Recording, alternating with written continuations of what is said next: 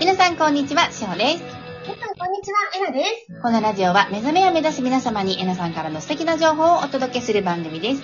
今日もよろしくお願いいたします。どうぞ今日もよろしくお願いします。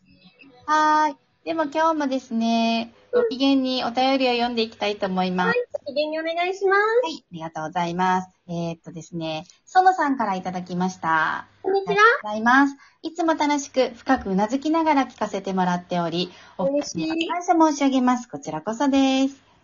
統合に出会って1年半近くオンラインサロンも入会させていただき、ありがとうございます。最近ようやく現実は関係ない、自分の中に全てあるという感覚が腹に落ちてきました。うでも40年近く降り積もった自己肯定感の低さや、不安定、あ、ごめんなさい、不安感が時に襲ってきたりと、一進一退を繰り返していますうん。最近は自分の子供たちの学校行事や部活動の大会などが、うんコロナの影響でことごとくなくなり、凹んでしまいました。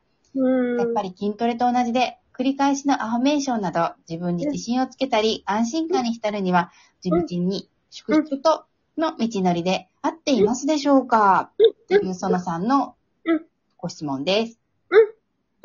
そうだね。はい。あのー基本的に合ってます。そして、セルフアウェイク気づきというように、はいね、その子供さんの行事が、はい。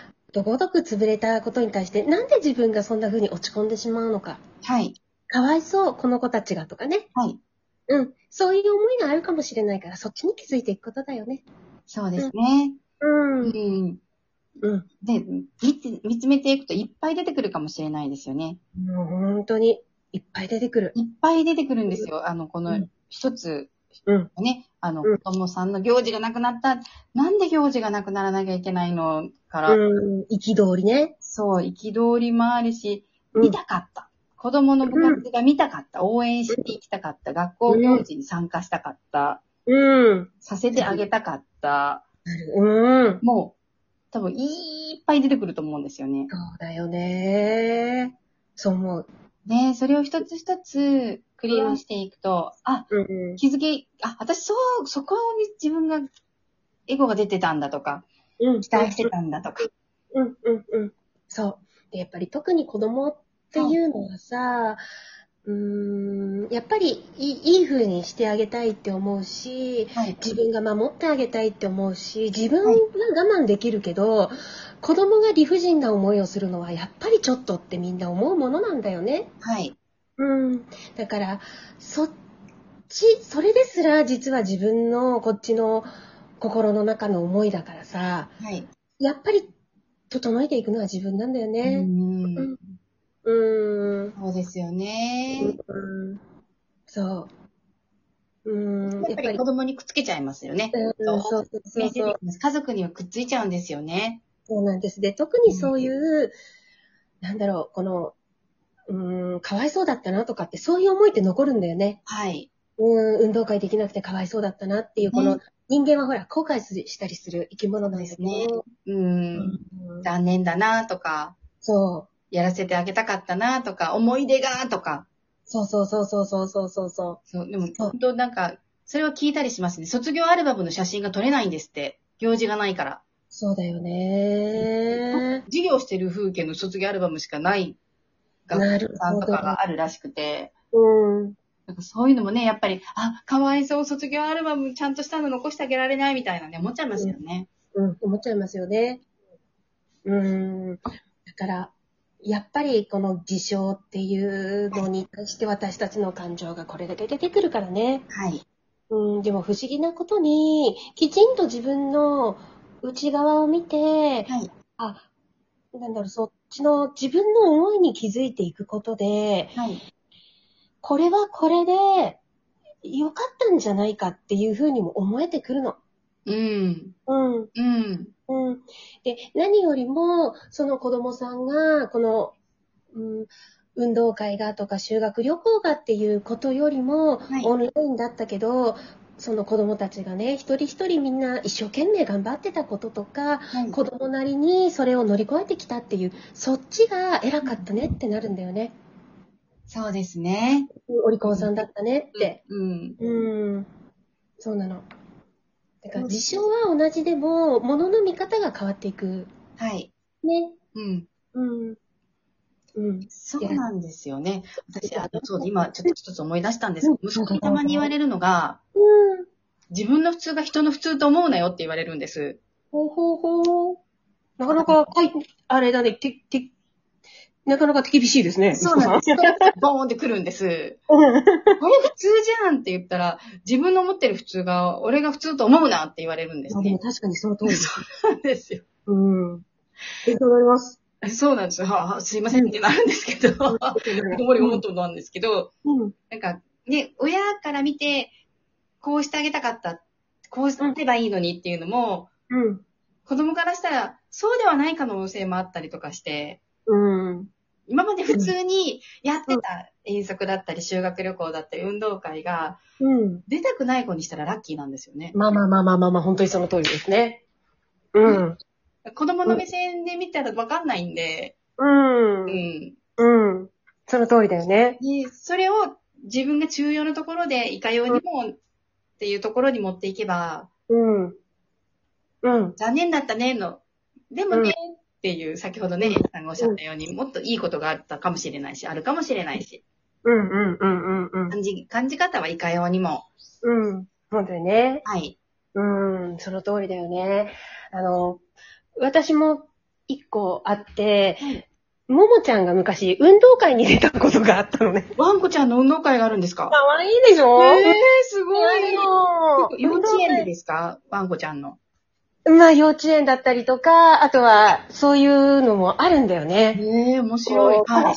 やってるとね。で、その時に、うあの、お座り競争っていうのがあったのね。はい。うん。で、お座りを一番できた子が優勝っていうのがあったのね。はい。それで、うちのももちゃん最後の2匹にまで残ったの。すごい。はい。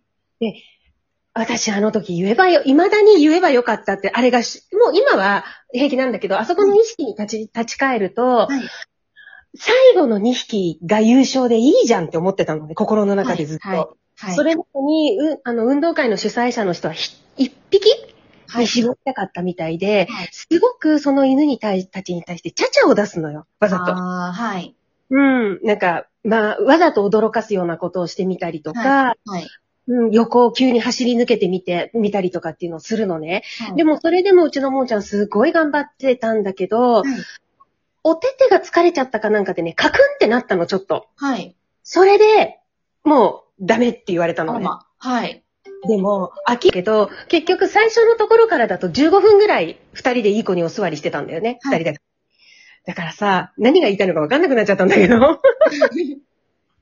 ただ、あの時はそういうふうに思ったの、なんだよ、ちーって、2匹とも、あの、金メダルでいいじゃんって思ったんだけど、はい。あのーすごく私その後この統合っていうのをした時に、本当にももちゃん頑張ったね、あなたほどいい子はいないよっていう意識に変わってったんだよね。はい。うん。で、今、 もう無理やりくっつける感じなんだけど、今そうやってこの子たちそれがなくてかわいそうだなって思っているかもしれないけど、見方を変えたら、このコロナっていうこのね、世の中がひっくり返るような時期、すごく一生懸命、こう、頑張ってたんだなっていうふうに見えると思はい。う。う。うんうんうんそうです ね。大丈夫私これ今回放送して。 大丈夫ですよ。大丈夫ですか大丈夫です。いや、面白いです。 そう。そうなんですよ。そう、だから、あの、ね、ももちゃんがそれでし失格になっちゃったっていう事象はあるけど、私の中では、あ、でも世界で一番頑張っはた。いも。う世界で一番の金メダリストだよって思えた私は幸せなんだよね。いや、幸せですよ。うん結。局、あの、子供さんの運動会とか、うん。例えば、うん。勉強に関しても、うん。そこなんですよ。うん。1位取れなかったじゃなくてはい、そうじゃないけど世界で一番頑張った。もう世界一の金メダリストだよいや、で本当に。うん。そう、親が思えたら、すごく幸せ。いや、親が幸せ。そうす。ですよ。うん。私たちも幸せです。そうそうそう。私たちが幸せ。ね、わみんな幸せ。みんな幸せです。うん。だからその時ね、あの、辞典っていうのメダルをもらったんだけど、でやっぱりね、私、今、未だにずっとね、それ飾ってあるんですよ。あ、かわいい。 はい。 2012年。2012年の、えー、フレンズドッグ運動会っていう。かわいい。 はいそう。で、それを未だにこう、金メダルを飾ってて、やっぱり誇らしいよって思えるのは、統合して、か物の見方を変えたからかなって思ってる。いやー、素晴らしいです。いや、本当に、そこなんですよね。そこに気づけるとすごく楽になると思うんですよね。うんなんかね、勝ち負けの世界って、やっぱりどうしてもね、そういうのがあって、うちうんうちに取れなかった、あの子より早く走れるはずなのに取れないみたいな。うんうんうんうん。そうだよね。はい。うん、そうなの、そうなの。と思うんだ。で、そうするふうに思えたら自分も幸せだし、はい。子供も、この無価値観とかっていうのがなくなると思うな。肯定感になると思うな。